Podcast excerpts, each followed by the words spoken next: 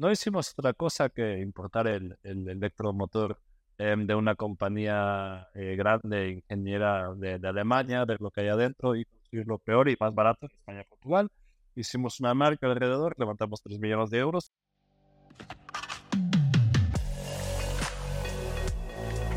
Innovation Takes Guts, un podcast donde hablamos sobre empresas disrumpiendo sus propias industrias, Open Innovation y Corporate Venturing. Porque innovar no es para suicidas, no hacerlo sí. Con Bryce Comesaña, Head of New Ventures en Corporate Lab, Venture Studio especializado en crear nuevos negocios para grandes corporaciones. Hola a todos, bienvenidos a otro episodio de Innovation Taste Guts. Hoy tenemos con nosotros a Christian Lindeler. ¿Qué tal, Christian? ¿Cómo estás? Hola, muchas gracias eh, por preguntarme, muchas gracias por la invitación. Estoy bien, ¿qué tal tú? Muy bien, con ganas de tenerte por aquí, o sea, y charlar con alguien que tiene, o sea, muchos años de experiencia en la parte de innovación, lanzando compañías como emprendedor eh, y también en la parte corporativa y también en la parte de venture building. O sea, tenemos aquí una conversación eh, bastante que podemos tocar muchos palos. Eh, pero bueno, cuéntanos tú, ¿no? Empieza un poco, o sea, por quién es Cristian para los que no te conozcan y estén escuchando el episodio, para darles un poco de contexto. Vale, perfecto. Pues em, cuando cuento mi historia, me gusta empezar por el, por el principio, ¿no? Porque luego tiene repercusiones para, para lo que vino después. Y, y, el principio es básicamente cuando nací en 1982 en, en Sao Paulo, en Brasil, donde estaba con mi familia. Después fuimos a Johannesburgo dos años y después diez años en, en la Ciudad de México, en donde fui al colegio alemán también. Y en el 95 llegamos a Alemania, ¿no? O sea, te imaginas que también eso de de, de venir a México a, a a hacer una disrupción en sí cuando yo tenía en 12, 13 años. Em, pero de todos modos, acabé el cole en, en, Alemania eh, no muy bien, digamos. O sea, realmente fui el, peor del curso también en, en, ese año cuando hicimos el bachillerato. Em, y después fui a trabajar a un, a un banco, primero y este, en, alguna parte en mí todavía hay un, hay un banquero, eh, acabo de trabajar ahí en el, banco, hicimos un, aprendizaje, sabes, en Alemania, dos años de educación y después te puedes llamar en banquero. De todos modos, todos mis amigos estaban en la universidad, estaban pasando, pasando pipa y entonces yo, yo, yo este, pensé, bueno, dije a mi jefe en ese entonces, yo también quiero, quiero estudiar, ¿no? Quiero esa vida de, de estudiante que todos mis amigos tenían. Y, y, él me dijo, eso fue en 2006, me dijo, mira, ¿sabes qué, joven? Eh, mejor hazlo porque no sé cuánto tiempo esto todavía va bien de los bancos. Era la, la crisis del 2000, 2006, estaba, se estaba viendo ya esto de los bancos alemanes, estaban invirtiendo mucho en bancos españoles, en bancos eh, americanos y después ya con la crisis del 2006, 7, 8, 9, ya se veía qué repercusiones Em, tenía eso. De todos modos, yo me fui a estudiar, me fui a Austria a estudiar tres años Austria em, en ADE y, Economía. Y, lo bonito de esa universidad en Austria era que por un año tenía que uno ir al extranjero. Em, yo me quería quedar en Europa, dije yo me quiero ir a, Barcelona, eh, me parece genial, España no es la gente como, como de la vibra que conozco de Sudamérica, muchos dirán que, que, no es así, pero diferente, pero no te da alemán, este, pero en la seguridad de Europa, ¿no? Y yo me considero también europeo de la cultura, de, de, cómo soy, de toda la experiencia que tenga. Eh, fui a Barcelona, acabé la, en la Universidad de Barcelona mis estudios y después otra crisis en España, no había trabajos, me quería quedar en España, em, no podía, no había trabajos y fue la primera vez que, que empecé a emprender. Em, lo que hicimos ahí es que teníamos la, la, la idea eh, loca en ese entonces, 2009, de lanzar una marca de bicis eléctricas. Nadie podía ver que, que con bicis eléctricos eh, pasa lo que está pasando del momento, y menos en 2009. No hicimos otra cosa que importar el, el electromotor em, de una compañía eh, grande, ingeniera de, de, Alemania, ver lo que hay adentro y construirlo peor y más barato en España y Portugal hicimos una marca alrededor, levantamos 3 millones de euros y tres, seis meses después la compañía se había quebrado. Em, es lo que pasa cuando tienes 26 años, estás en, en Barcelona y tienes la cuenta em, de banco llena. Hay una cosa ahí que no funciona Creo, creo que fue, fue sobre todo porque fuimos em, fundadores eh, iniciales, 26 años, simplemente tienes mucho que aprender. De todos modos, con tres de los cuatro fundadores fundamos otra, otra empresa, ArtUp se llamaba, em, y el caso de uso era eh, eh, realidad aumentada.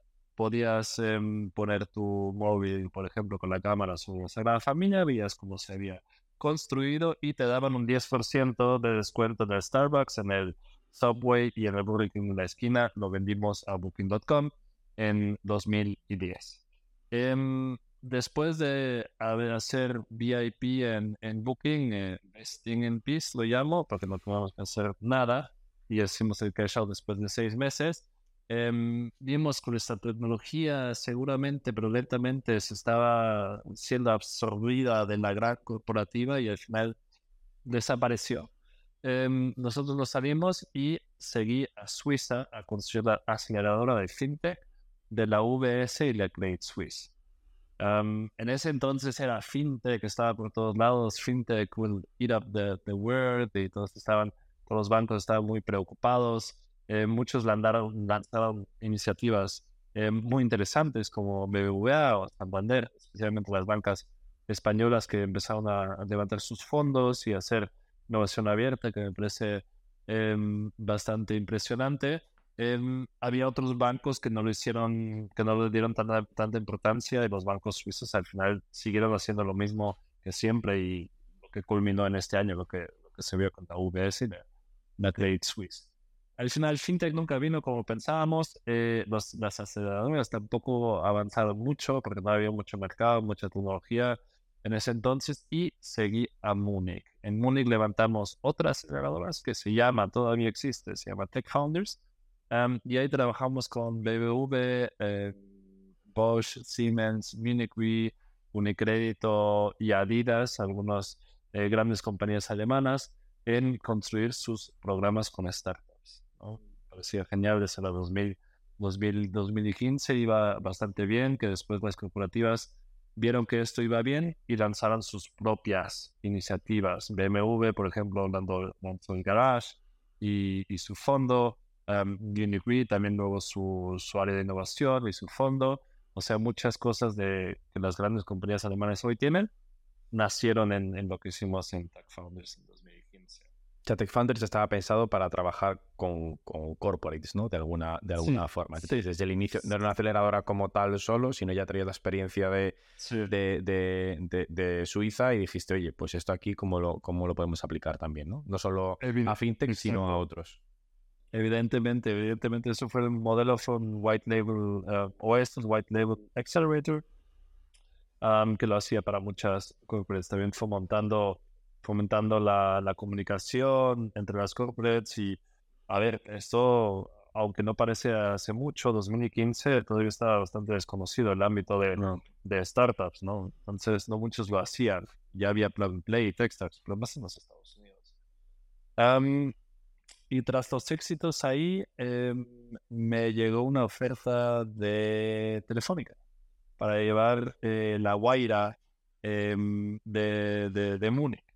¿no? Em, que siempre me parecía muy fascinante Telefónica, porque es una, es una eh, corporativa que ha lanzado aceleradoras, innovación, innovación abierta desde, desde muchos años, desde 2008, ¿no? Y bastante persistent, digamos, O sea, cada año seguían con las iniciativas y Wire en ese entonces eran 16 Guairas en España, en Alemania, en UK, en Londres y en muchos países de Centro y, Sudamérica. O sea, la expansión era, hmm. era, era brutal. y, y, ahí lo fascinante era también invertir en el propio ecosistema. Em, tuve con Wire el, el uno de los exits más grandes hasta ese entonces, que era con, con Relayer, que lo vendimos a, a Munich que era un 36 veces de, la, de la inversión inicial. Eran tickets pequeños los que invertíamos, pero de todos modos, eh, estaba bien que nos levantó el, el portfolio. y, y, viendo eso, que también cambiamos el modelo un poco de cómo Telefónica trabajaba con startups, viendo de, de, de, fomentar un ecosistema, invertir en un startup del ecosistema, realmente hacer la conexión con, con Telefónica, yendo un poco más al, al venture client, ver más que la gran corporativa esté internamente lista para recibir a startups, eh, hacerlo rápido, realmente hacer esa eh, conexión con las unidades de negocios de Telefónica Alemania y luego también idealmente con Telefónica de España, que era es la gran, gran matriz de, Telefónica Alemania. Y de ahí, en un evento en Berlín, me acuerdo que, estaba en un panel con, con la entonces eh, CTO de Airbus, del grupo de Airbus, Grazia Vitellini, em, una persona eh, fascinante y maravillosa. y después del evento me acuerdo que fui con ella y dije, oye, este, te ayudamos a encontrar a las mujeres startups, somos de, de Wire, nosotros sabemos cómo hacerlo y me dijo, oye, pues muchas gracias por la oferta, pero sabes que no, tenemos nuestra propia aceleradora, tenemos nuestro fondo, pero parece ser un chico eh, bastante espabilado, eh, ¿por qué no miras lo que, lo, que, lo que tenemos de posiciones abiertas? ¿no? Y por curiosidad, yo les entonces estaba muy feliz en, Telefónica, en Guaira, haciendo versiones, ecosistema, y pasándomela eh, bastante bien también. y de todos modos, mire, y tenían esta posición abierta de, jefe de innovación en Airbus. Y entonces eh, le pregunté a uno, a uno de mis amigos fundadores que ha visto el, el concepto de Waira y, conocía también el concepto de Airbus y, y, él me dijo, oye, pues mira, si realmente lo puedes cambiar a algo como, como lo que hiciste con Waira, pues puede ser interesante, ¿no? Airbus tiene mucha tecnología, es un, grupo enorme, 150 mil em, de, plantilla también eh, es enorme.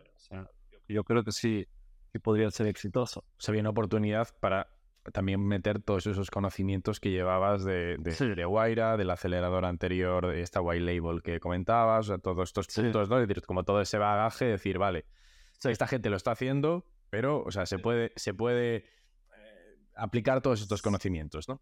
Y se, y se puede hacer eh, mejor también. O sea, yo también venía de un sitio de, arrogancia, eh, también de con mucho, mucha autoestima, porque habíamos tenido mucho éxito con lo que hacíamos. Entonces, yo siempre pensé que se puede hacer mejor y claro, ¿quién, quién, quién más que yo lo puede hacer mejor? Em, bueno, eso después va a cambiar, em, pero de todos modos me metí al proceso de selección ¿no? de, de, de, Airbus, que en ese entonces era, era bastante lean hasta un punto en donde, en donde tenía que ir a Toulouse. Em, y en ese momento yo dije, miren, ¿saben qué?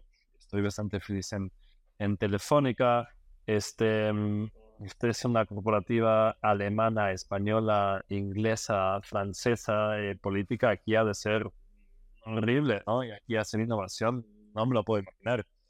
Y, y, en algún momento la CTO, Gracia, fue una de las últimas charlas que tuve en el proceso de elección, eh, realmente me dijo, em, me dijo algunas cosas y, yo creí, oye, esta es la CTO del, del grupo, el que realmente tiene, el, el, o sea, piensa como nosotros, como emprendedores, como, como innovadores, em, quiere hacer algo, esto tiene gente, esto tiene presupuesto, esto tiene mucha, mucha fuerza, ¿no? Y era uno de, los, de mis mantras de no hacer innovación en donde esto no tiene la aprobación más alta de todo el grupo. Vale, entonces, lo comentabas, ¿no? O sea, mucha política en eh, diferentes países, o sea, difícil la sí. Y de hecho, una de las cosas que, decías, ¿no? O sea, de uno de esos, mantras de, eh, que me parece interesante de haz innovación o esfuérzate, ¿no? Como en esa parte donde vas a poder tener resultados, ¿no? Parece como no te rompas la cabeza con directores o compañías que puedan estar que no se crean esto de verdad, ¿no? Si no se lo están creyendo, no te esfuerces en hacerlo. Sí, sí, sí, evidente. Es, es, también una de las, de las preguntas y también estamos aquí en este podcast para, para aprender cosas, em, creo. Em, es una de las muchas preguntas que, luego se me hacen, ¿no? Y, hay dos razones las que no empezaría innovación en una gran corporación. La primera es si no tiene el, el, cargo más alto, uno de los chis, a través de esta... Eh, iniciativa de innovación, es la, es la primera. Y la segunda es si no tienes sentido de urgencia como organización. ¿No? Si lo estás haciendo por el marketing, por el talento, cosas así, pero no si tu, no si tu modelo de negocio no, no, no tiene fecha de extinción. porque entonces no tienes la, no tienes la, la carga Este último es, es bueno, ¿eh? O sea, es decir, o sea, esta de la parte de, de, de, la urgencia, porque todos tienen urgencia, en verdad, ¿no? Es decir, o sea, todos los negocios en. Eh, lo que pasa es que más o menos, más o menos próximo, ¿no? O, o que tengas más o menos caja, más o menos. Sí. Eh... En teoría, en teoría sí, y lo sabemos, ¿no? Si, si vemos la, la, la macrovista, las organizaciones, todas estas organizaciones grandes de hoy en día tienen fecha de caducidad. No, simplemente porque así funciona el mercado. Hay compañías hoy que son grandes que no, que no van a ser relevantes en 30, 40, 50 años. Ahora, con el cambio climático, em, este plazo se ha cortado también a los próximos 7 años. ¿no? Habrá compañías que si en los próximos 7 años hasta 2030 no realmente eh, se, se reactivan, se reinician, se reinventan, no van a ser relevantes. ¿no? Porque el consumidor va a cambiar más rápido y también la legislatura y también lo que el planeta necesita. Entonces, lo que antes decíamos, eh, innovación, muchas de las compañías en 15 años eh, no van a ser relevantes, esto se ha cortado a los próximos 7 años, que me parece bastante fascinante viendo también que las grandes corporativas no están haciendo mucho para, para cambiar, ¿no? Pero eso hay que dejarlo para, para, para más tarde en este podcast.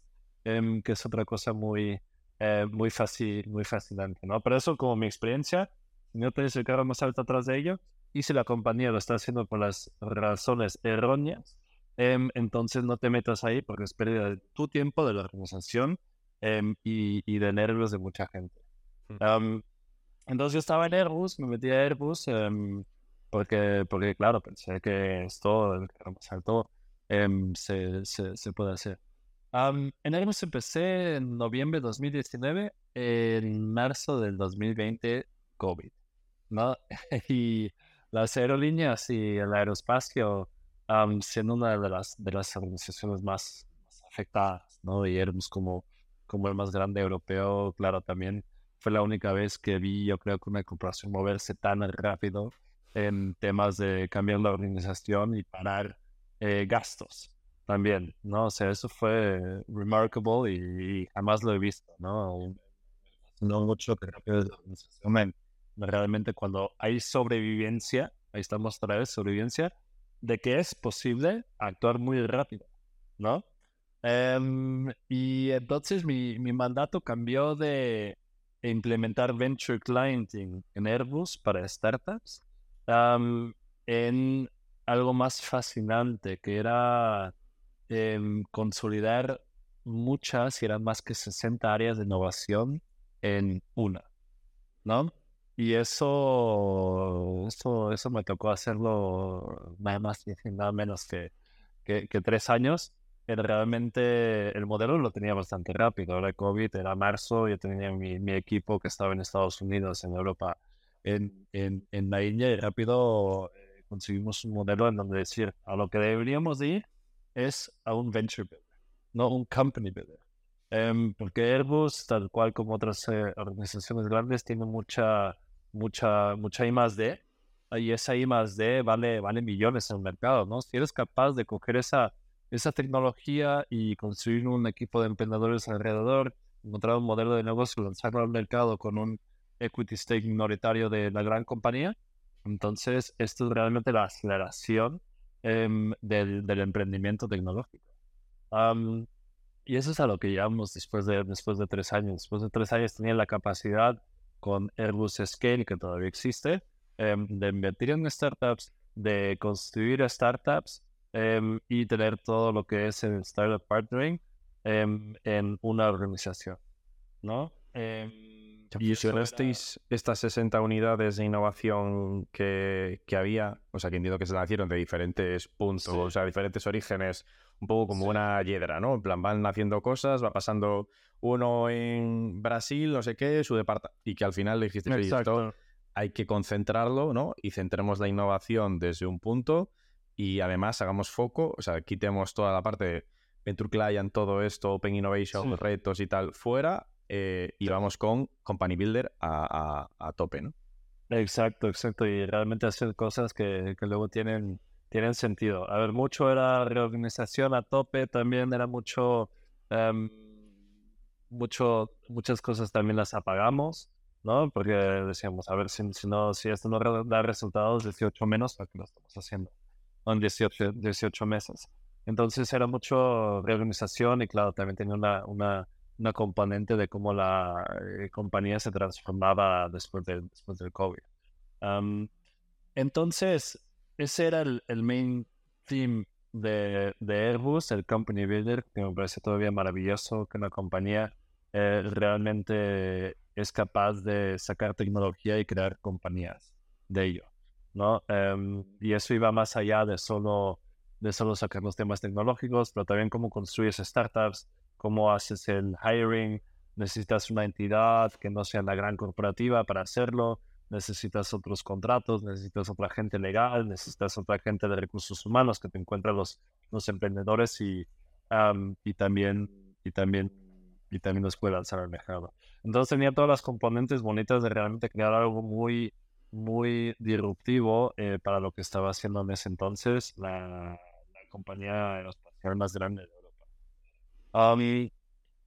y uno de los, em, cuando ya estaba todo, todo, eso, todo eso montado, uno de mis últimos em, propuestas fue, oye, ¿por qué no, como gran Airbus, em, ¿por qué no construimos satélites en vez de, en vez de en cuatro o seis años? ¿Por qué nos imprimimos en nueve meses y los vendemos por tres millones en vez de cientos de millones de, de, euros?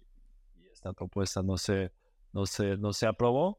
Em, yo después también de tres años estar organizando, reorganizando, em, honestamente también ya estaba un poco eh, quemado y decidí dejar Em, dejar Airbus y con eh, dos eh, socios crear Reflex Aerospace, que es una compañía que construye satélites en nueve meses por tres millones de euros, en 200 millones de euros, entrando al mercado en donde exactamente estaba, estaba Airbus.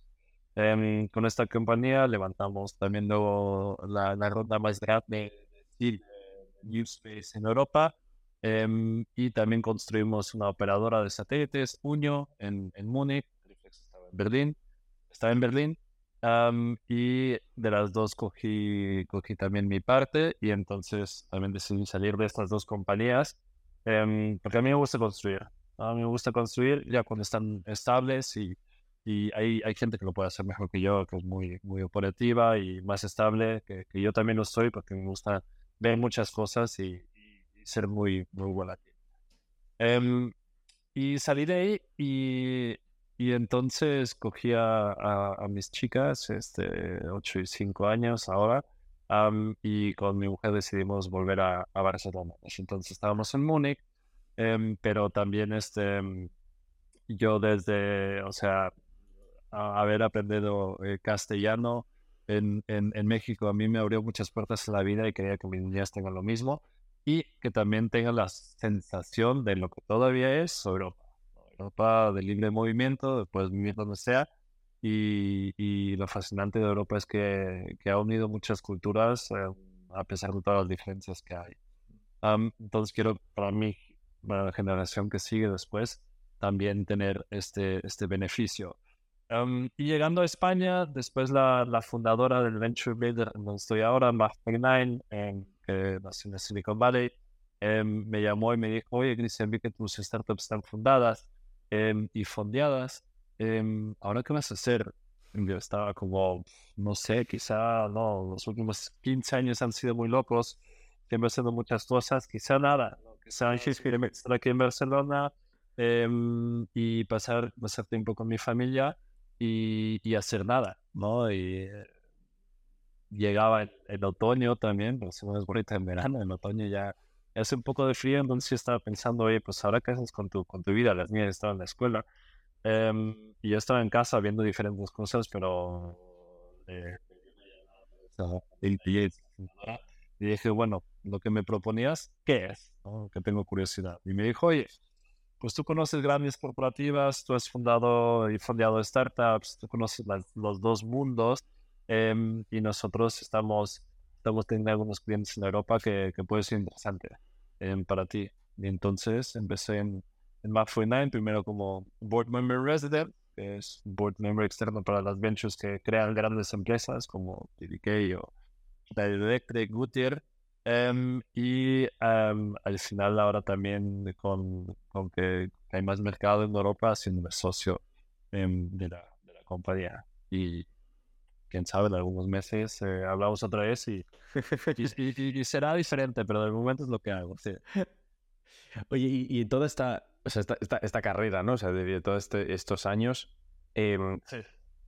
¿cuáles ves tú, o sea, que... Eh, o sea, ¿cómo fue un poco el proceso, sobre todo, de, de, de, vender internamente dentro de Airbus esta parte de ese company builder, ¿no? Porque entiendo que, que, había un proyecto de innovación, como decías tú, ¿no? Esas 60 unidades separadas, eh, eh, aprieta el COVID, tenemos que focalizarnos, etcétera. Pero ¿por qué?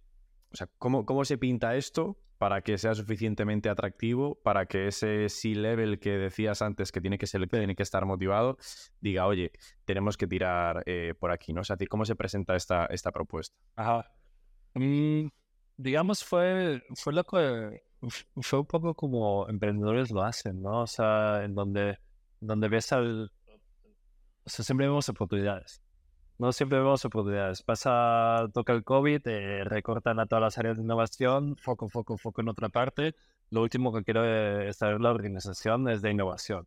O sea, innovación de todos modos ya es duro en una gran empresa, ¿no? Eh, y eso yo creo que cada quien que trata de innovar en una gran empresa lo puede, lo, puede decir también. Eh, pero en ese entonces vi también que grandes compañías hasta, hasta ese entonces estaban tratando muchas cosas. Un fondo por acá, innovación por acá, pero todo era eh, descopilado uno del otro y, y muy, muy tirando hacia, hacia, todas las direcciones. Y realmente en decir, oye, ¿en qué es bueno una gran compañía como, como Airbus? Es bueno en el, en el Research and Development, um, RD. Eh, la compañía necesita dinero, ¿por qué no creamos empresas que eh, descopilamos la, la, la, I más D que se necesita y realmente creamos y añadimos valor a la empresa a corto plazo. Y esa fue la, fue la winning proposition eh, contra el CFO también de la, de la gran empresa de, de, Airbus en ese entonces que dijo, oye, esto, esto tiene sentido, ¿no? Prefiero tener 30% de algo que tiene valor a 100% que algo es, que, que, está en, que, está en, que está en alguna oficina en, en Toulouse y no tiene valor, algún patente. ¿No? Entonces, así es como se lo vendía al, al CFO. Eh, a la de le dije, oye, pues también quieres una, una marca innovadora, pues mira, este company miller, algo serio que va a levantar empresas, te va a dar esto. Y a recursos humanos le conté otra historia. Um, o sea, tenía una historia para todos los, los, los CFO, CHRO. A cada uno le, le conté una, una, historia diferente que el conjunto después um, tenía sentido. ¿No? Y realmente el company builder para una gran empresa de, de, de, de I más D es lo que tiene sentido. No para todas las empresas eh, es, quizá para otras una aceleradora tiene más sentido o un área de innovación, pero para ese entonces Airbus esta tenía, tenía la, la winning proposition. Y claro, fue un proceso de ir varias veces al board, eh, llegar cada vez más con una propuesta más sofisticada Um, y teniendo el, el, gran soporte de la CTO en ese entonces que, que también me posicionó para, para este éxito. Y, una vez que empezáis a trabajar con esto, o sea, ¿cuáles son los primeros pasos que, que se dan hacia ese eh, company builder? ¿Sabéis? Eh, abrir los cajones y ver qué, qué, qué, tecnología hay ahí, empezar a montar los equipos, tienes que fondear esto, o sea, ¿cómo lo, cómo lo hacéis?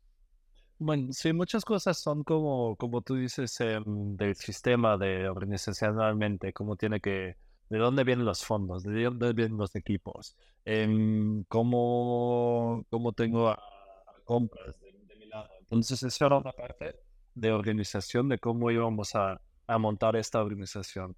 La segunda era ver en dónde están estas tecnologías, el IP. Y había muchas cosas que ya se habían intentado que seguían todavía en la flotando por la organización que se habían empezado, unas ventures bastante interesantes. Entonces hicimos un portfolio review de lo que hay.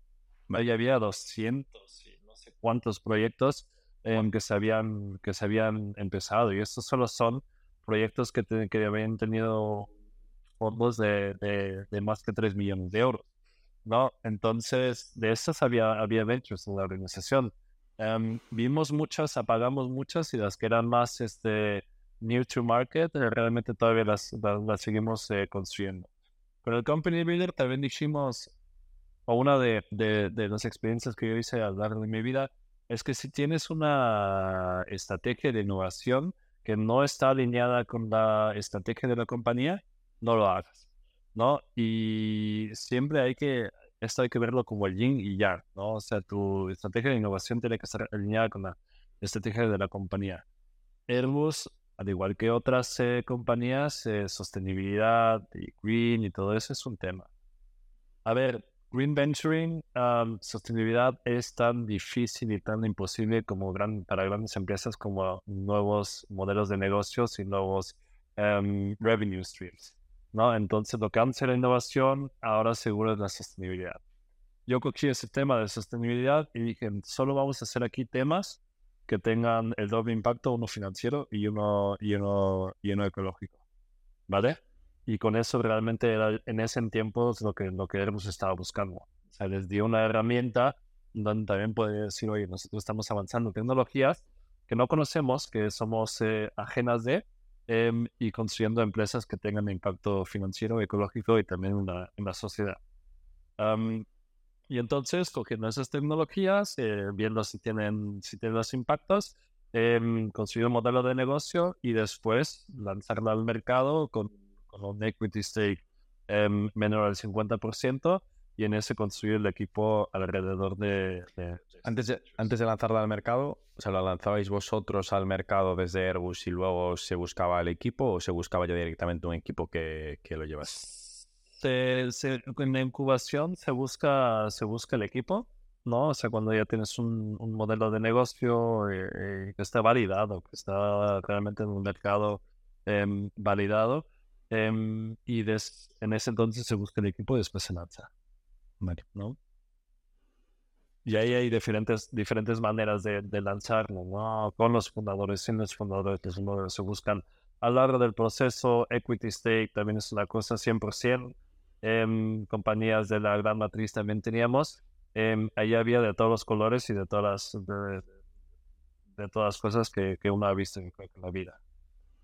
Sí, o sea, entiendo que al final también fue parte del, proceso de, aprendizaje, ¿no? O sea, de, ir lanzando y decir, oye, pues hemos lanzado esta con fundadores, hemos lanzado esta sin fundadores, esta con este porcentaje de compañía de, equity, este con otro, otro y, ver un poco por, por dónde Exacto.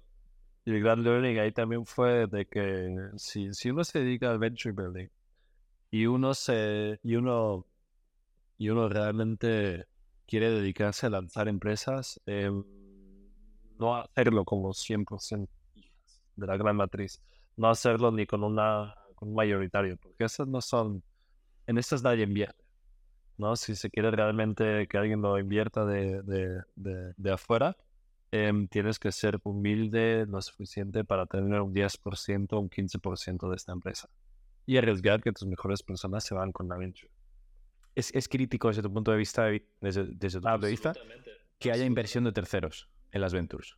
Si esta es tu decisión estratégica de, dejarlo fondear eh, con, terceras partes, esto es crítico, sí.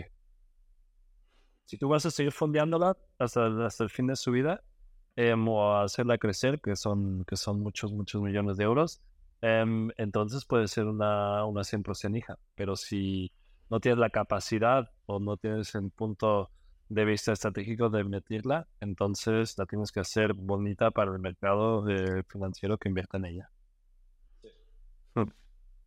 Sí, o sea, es un, o sea, es un, acercamiento de decir, oye, si, al final vas a estar tú fondeando esto hasta el infinito, o sea, no es una compañía independiente. No es una, nueva, no es una nueva aventura, es una línea de negocio que tú tienes que con otro CIF o con otro eh, eh, lo que quieras, ¿no? Pero no, es, o sea, si no tienes esa validación de terceros de fuera del mercado, de fuera de, tu, de tu board, ¿no? En cierto modo, que te digan, y la validación real es que, inviertan, ¿no? Y que se crean que es una compañía que puede ser una buena oportunidad. Y para eso, o incluso también, entiendo que este equity también te ayuda, ese, este, ese 15%, a atraer founders que como trabajadores no irían, ¿no? Absolutamente, absolutamente. Y ningún fundador eh, se mete a una, a una matriz 100%. Porque no... No tiene upside. ¿Para qué también? ¿Para qué también? No tiene upside y tampoco tiene la libertad y tampoco un fundador quiere, quiere dos cosas. cree en la opción, o sea, el equity, que esto va a crecer. No le interesa el salario, no le interesa el, el, el, el auto de la compañía. Em, y, y, la segunda es tener la libertad de tomar decisiones y luego también ejecutar las, eh, eh, las, las, direcciones. Y eso solo tienes cuando los fundadores un 80%, un 70%. Hmm.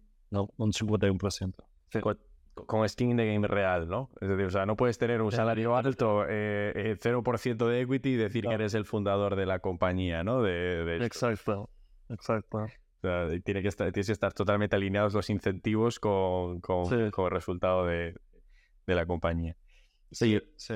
Y, y, este es uno de los principales aprendizajes que, que, que, tienes, ¿no? O sea, de esto, pero ¿cuáles son, son otros, ¿no? O sea, que también... Eh, es porque al final estamos contando como la, película, o sea, muy, muy acelerada, ¿no? Pero seguro que esto se pasa con eh, eh, cierto ritmo o otra, otra cadencia, ¿no? Sí, sí, sí, no, o sea, totalmente. Estamos hablando aquí de, de meter en, en, en, cinco minutos tres años. O sea, también fue muy, mucho dolor ahí también, mucha frustración también con lo que, lo que, lo que comenté al principio. También luego mucha política, eh, mucha política eh, nacional versus, versus global. y claro, también un, un, equipo que estaba dándolo todo en un tiempo que era muy difícil eh, innovar, ¿no? Em, creyendo en, en, en, el, la siguiente evolución de, de, la negociación de esta gran compañía. Em, pero diría que hay a pesar de esto, hay, hay otros gran, gran, gran de, de, todo esto. Lo segundo es este, no tener metodología. ¿Vale? Si, si no tienes metodología para crear un proceso repetitivo y escalable, entonces también es muy difícil porque siempre vas a empezar de nuevo la incubación, la aceleración, el ideation, ¿no? Y, y nosotros, tal cual como tú, tú y yo y muchos más lo sabemos, que hay procesos para esto, ¿no? Y hay cosas que se pueden aprender y hay cosas que luego también se pueden quedar en la, en la, en la organización, ¿no? Una ideación siempre tiene su, su, ritmo, su cadencia. Una incubación también tiene sus rituales, su, su cadencia y su proceso. Luego, cuando pasamos a aceleración, a realmente crear la empresa, ahí ya es cuando, cuando deja de ser un proceso y es alguien que lleva la empresa, ¿no? Pero especialmente las primeras fases, eso fue crucial eh, entender también como no vamos a lanzar aquí una venture, vamos a lanzar eh, 20 y quizá una last, ¿no? Porque estamos hablando de un portfolio. Y eso para grandes compañías también, si, quieren lanzar una venture o hacer una iniciativa aquí, eh, al final es tanto, tanto presupuesto y tanta energía que luego, que luego no tiene impacto. Solo si llegas a hacer un portfolio de ventures, invirtiendo, construyendo y teniendo startups, es cuando realmente tienes un impacto en, en, una, en una PNL de Airbus que es como de 80 eh, mil millones eh, de euros. Um, esa fue la, fue la segunda, de cómo, cómo ponemos un proceso aquí que realmente es eh, escalable y repetitivo. Y aquí mirar lo que hay afuera, ¿no? Porque hay compañías allá afuera, Venture Builder allá afuera, que tienen toda la experiencia de haberlo hecho con muchas corporaciones y también tiene la mente abierta de pensar las cosas diferentes.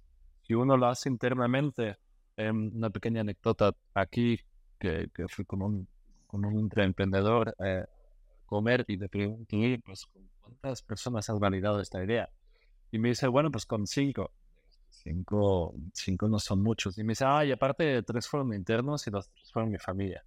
Le digo, a ver, esto, esto, no, esto no es nada, ¿no? O sea, no tienes ningún feedback del mercado y una persona interna siempre te va a decir, oye, esta es una buena idea, ¿no? Sal ahí afuera, ten 300 entrevistas eh, y entonces vas a tener un feedback del mercado, ¿no? Pero hacer algo ahí adentro no, no tiene ningún, valor para hacer una venture que tiene que ser, eh, ser exitosa afuera. Um, ese fue el segundo learning. El, tercero es el mindset de la organización. ¿no? ¿Cómo le puedes educar al, al senior management um, de realmente creer en innovación y en, en ventures, de que vas a crear valor para la, para la organización, ¿no? ¿Cómo vas a, cómo vas a pensar como un venture capitalist, ¿no? Que piensas en opciones, que piensas en no en costes de hoy, sino en opciones para el futuro. y, y, eso muchas, muchas veces funciona, funciona muy bien. Si tienes a gente como, como, como José María Payete Telefónica, que realmente piensa como un emprendedor y, y aporta por la apuesta por la sostenibilidad de Telefónica. ¿no? Él lleva Telefónica como si fuera su propio negocio. Eh, en Airbus también lo había con el, con el antiguo CEO, em, que también dijo, oye, pues, yo voy a lanzar todas estas iniciativas porque esto tiene que ser sostenible a la, a la larga. Pero luego hay otra gente que tampoco lo, lo, lo, tiene que hacer, ¿no? Porque piensan en, en, en, en trimestres, en, fin de año, en shareholder value, que es muy a corto plazo. Um, y entonces ahí tienes que hacer mucho trabajo de educación, ¿no? De que si no haces esto, no vas a ser eh, relevante en 10, 15 años no vas a llegar ahí. Y, eso, eso conlleva mucha educación de hablar de las experiencias, de pensar diferente sobre cómo uno piensa como innovación. Porque innovación, siempre si lo ves muy, muy higiénico, es una cifra roja en un Excel de, de los financieros. Hmm. Porque no ven lo que puede pasar aquí de 5, 10 a 15 años. No hay toda la transformación que la organización eh, está, que, que, no está en ningún Excel. ¿no? Entonces esa es la, esa es la, la, tercera. No, y, la, la, cuarta también es, es de, de, tener realmente esa habilidad de, de, hacer un maratón. ¿no? En una gran corporación nada es un sprint. No, los llamamos sprints, pero no son sprints. Esto de innovar en una gran empresa es un maratón. Y yo al final del, del, del no creo que he llegado al final del maratón, ya no tenía energía para seguirlo pues me metí a startups otra vez porque quería hacer cosas rápidas y tener impacto y, y, hacer algo con gente que realmente em, está loca por, por, crear cosas. No es lo que yo necesitaba después de Airbus, fundar dos compañías. Eso fue para mí como vacaciones, ¿no? Para realmente otra vez eh, sí, me dio mucha, mucha vidilla em, otra vez porque se está muy exhausto después de tres años de una gran compañía. Y, comparándose un poco la parte esta que dices de, la, de la, metodología, que para mí es súper importante, ¿no? Y, decías algo eh, eh, muy valioso que es el que al final hay, hay, hay venture builders como vosotros, como nosotros, que, que, tenemos esta, esta experiencia de haber hecho esto de, de, en serie, ¿no? O sea, de forma recurrente y en unas fases muy concretas. Pero tú comparándolo, como también con, con tu faceta emprendedora, ¿no? De, de haber lanzado luego esas dos compañías después de Airbus, en estas metodologías, o sea, quiero decir, hay aprendizajes reales, hay cosas que tú hayas llevado desde Airbus a, haber lanzado esas nuevas compañías que tú digas, oye, pues esto que hacíamos en Airbus o esta forma en la que lanzábamos las compañías aquí me ha ayudado eh, eh, eh, y que no solo se tiene que aplicar a corporaciones o crees que esas metodologías solo sirven para las corporaciones? No, a ver, totalmente aprendí muchísimo esos tres años y una, y una fue, fue realmente cosas que después llevé a las startups, sino realmente tener ese proceso de la incubación, ¿no? De realmente ir al mercado afuera y tener 300 entrevistas eh, con personas, encontrar el mercado, encontrar al cliente, encontrar la persona, en, encontrar después a, potenciales clientes que iban a pagar por esto, ¿no? O sea, toda la fase de la incubación. claro que si tienes tu propia startup, esta incubación la haces en, en cuatro o cinco semanas en vez de doce. ¿no? es, debido al tiempo que tiene la organización y la gente involucrada, necesita un poco más de tiempo y un poco más de evidencia, mm, un poco más de de-risking em, para, para, hacerlo. Pero es una cosa en donde realmente em, yo creo que las dos startups que hice después de Enus fueron mucho mejores, bueno, también del, del, del éxito económico, claro, que las que hice con 26. ¿No? En 26 tenía una idea, una tuve suerte y la otra tuve mala suerte. No, tenían ninguna fase de incubación. Todo de una, de una idea y una servilleta en un bar. ya las otras dos tenían más, más proceso y más, más evidencia en el mercado de que, de, que, de que pueden tener éxito. Esa es una cosa. Y la segunda es realmente grandes corporativas no van a desaparecer de hoy a mañana, siempre van a existir y siempre van a ser tus partners, tus socios, tus clientes em, o, o, co-creadoras. ¿no? No, no, no, existe eso de que hay, te vamos a disfrutar, te vamos a quitar el mercado.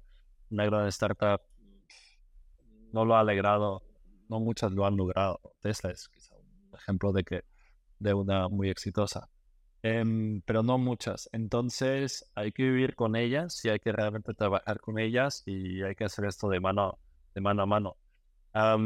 y con lo que estamos viendo ahora también con el, cambio climático, es, tenemos el, tiempo histórico de que grandes compañías, startups y venture builder tienen que trabajar juntos para realmente cambiar el rumbo y el destino de, de, nuestro planeta. O sea, innovación ya no es un, un, nice to have, es un, es un must para, para todo el bien de la humanidad.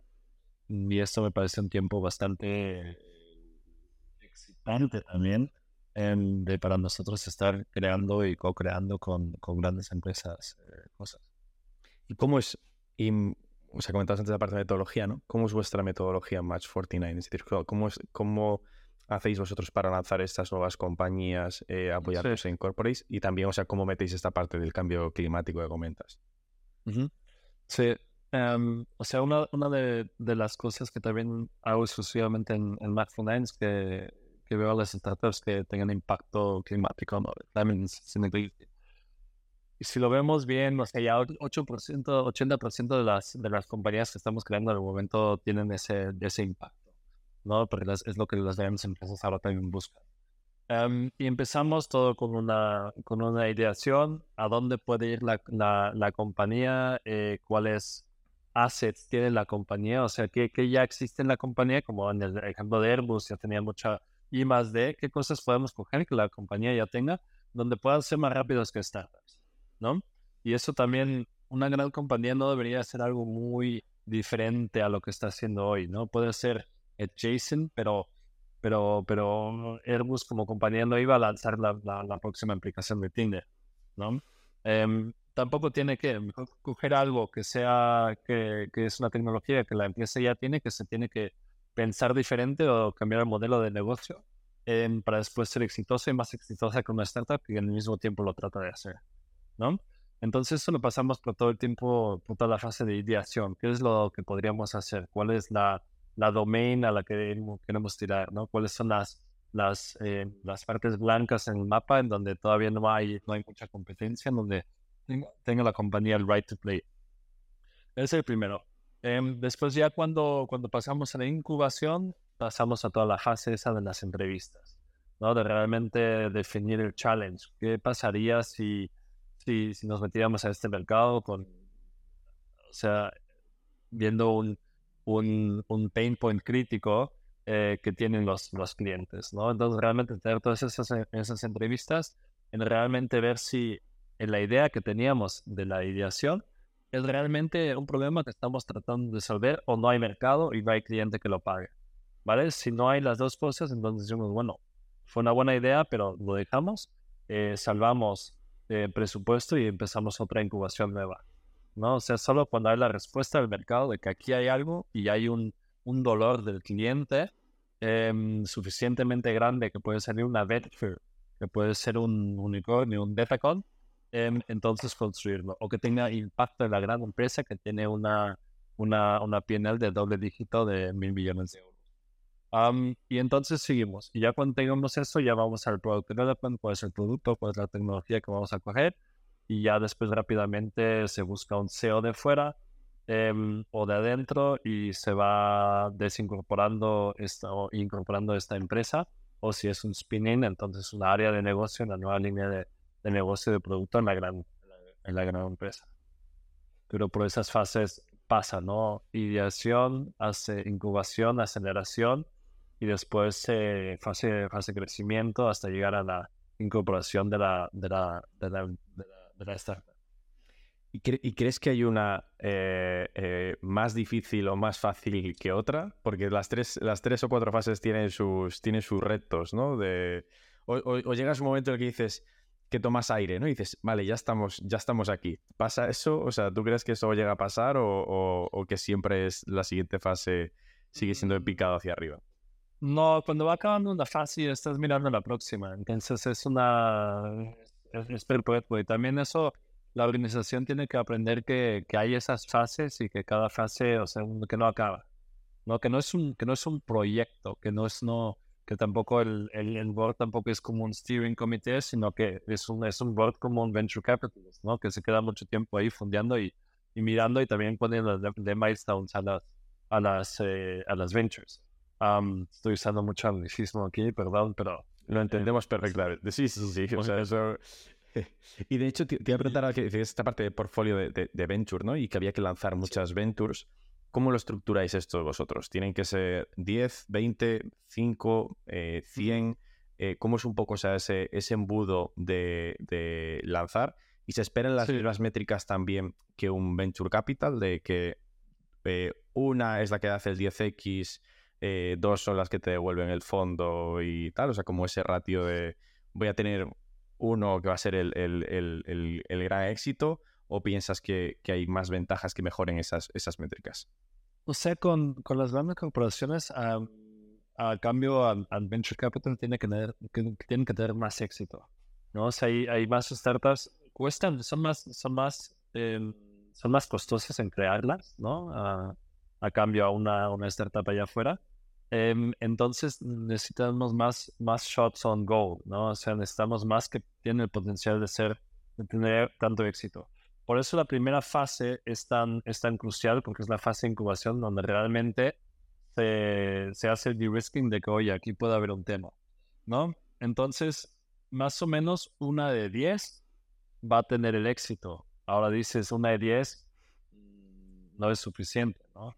Un portfolio empieza con 10 éxitos. Entonces necesitas 10 éxitos, necesitas por lo menos haber empezado 100 temas y necesitas haber mirado 200 temas. Em, y eso a lo largo de los cinco años.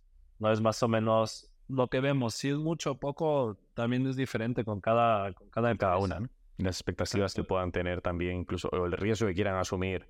No es lo mismo validar 200 ideas y acabar con esas 10 eh, compañías que hacerlo con 50, ¿no? Y, y que acabes con Exacto. 4. Exacto. Entonces, es, es, todo, son todas métricas que se pueden, que se pueden eh, meter, pero es mirar muchos temas porque necesitas más éxitos y tienes que empezar muchas cosas. Muchas cosas van a costar y no te van a llevar a ningún lado, pero siempre te, sacas un aprendizaje em, de ellas, ¿no? Pero tienes que ser más estructurado que una startup eh, ya afuera también, o sea, tienes el, punto de partida más, más injusto, o sea, positivamente, ¿no? O sea, tienes como esa ventaja de, decir, puedo tener ya un proceso claro de qué es lo que voy a hacer, voy a lanzar esto de forma sistemática, haciendo esto cuando pase, y un emprendedor no es tan objetivo cuando está con su startup el solo, ¿no? Lo dice, no, si lo levanto la ronda dentro de 10 meses o consigo tantos clientes y tal, cierro y me voy. No, porque al final tiene mucho más riesgo aquí, ¿no? Y tú con el, con el corporate tienes otra forma de, de, hacerlo. A, mí esto de, Podríamos estar horas aquí, ¿eh? O sea, del venture building, o sea, corporativo, porque me parece un tema eh, que me interesa mucho, pero eh, por, ir, por ir también acabando, ¿cómo ves tú que va a ser, o sea, esto también, o sea, con el foco que tienes más internacional del venture building corporativo? ¿Cómo ves tú que van a ser los próximos años de, esta industria? A ver, yo, creo, y es lo que estoy viendo, es que estamos viviendo la siguiente fase de, innovación, ¿no? La siguiente revolución de, innovación en, lo que es el negocio de, innovar en grandes compañías. Y Venture Builder no es perfecto. No, no es lo, lo, más en que digas, esto realmente aclara todas las dudas. Yo creo que innovación nunca, nunca lo hace, pero yo creo que es lo que más ha llegado a la perfección y que más probabilidad tiene de éxito de lo que yo he visto. ¿No? Eh, ya pasé por aceleradoras, áreas de innovación y no creo en, ninguna de esas cosas. Em, pero sí creo en el, en el Venture Builder porque tiene uno, une muchos de los elementos em, y las mejores partes de lo que hemos visto los, los años pasados. ¿no? Porque si construyes una startup tienes que ver el mercado. Entonces tienes que ver cuáles startups hay, allá afuera. Así que ese es un, un scanning del mercado de startups que hay allá afuera em, y eso también lo incorporas en, en, el Venture Builder, ¿no? Em, de ahí también pueden hacer oportunidades de inversiones em, o igual y compras una startup y la, y la, y la, metes a tu, a tu venture que estás creando. ¿no? O sea, eso también lo vemos, una estrategia de build by partner de grandes compañías, de cómo, cómo también organizas eh, la innovación de, de, afuera y la de dentro. Yo creo que va a seguir evolucionando después del Venture Builder, Venture Building. Seguro vamos a, a ver alguna cosa que todavía no, em, no, no conocemos, pero también viendo el desafío que tenemos em, ecológico, 50% de las tecnologías que se van a necesitar para decarbonizar todavía no existen. Entonces es la forma más rápida de realmente sacar tecnologías o crear nuevos modelos de negocio con grandes compañías para realmente combatir también el desafío que tenemos. Em, y por eso le veo un futuro muy próspero. ¿no? Solo hay algunas cosas que, que, que, se, que se deben ver, lo que ya dijimos, no trates de hacerlo internamente solo, ¿vale? con gente interna que lleva toda su vida en, en la corporación. Eh, una corporación es una es un organismo operativo profitable que funciona bien, no está hecho para innovar. Ahí tienes que, o, o, o, o si, tienes, tienes el presupuesto, ves afuera, incorporas gente que viene de afuera o lo haces con, con alguien que tiene una pierna afuera y una, y una adentro. Usa procesos, usa metodología y, y, también tiene, tiene, tiene, tiene la mente de, de, que esto es un maratón. No, esto no va. Justo mi última pregunta era cuáles eran los aprendizajes, ¿no? Pero ya, pero ya la has respondido. Ahí están, están. ya, o sea, ya vas un paso por delante eh, eh, y, me, y, me dices, ¿no? O sea, pero, o sea, que muchas gracias, eh, Cristian, por, por tu tiempo, por, por, por darnos, amigos, a este punto de vista sobre el Venture Building, que aunque nosotros creo que estamos mucho más metidos en esto y sentimos que es algo que pasa todos los días creo que, que, que, hay que visibilizarlo mucho más, ¿no? O sea, y que muchas compañías todavía seguramente no saben qué es esto del venture building corporativo y de lanzar compañías desde tu propia empresa, etcétera. Y, gracias, en definitiva, por venir a contar tu experiencia y, y compartir tus, tus aprendizajes. Muchas gracias, muchas gracias por escuchar.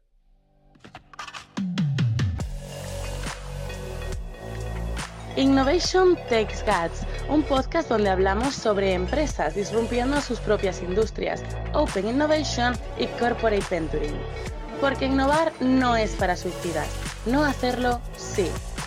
Con Bryce Comesaña, Head of New Ventures en Corporate Lab, Venture Studio especializado en crear nuevos negocios para grandes corporaciones.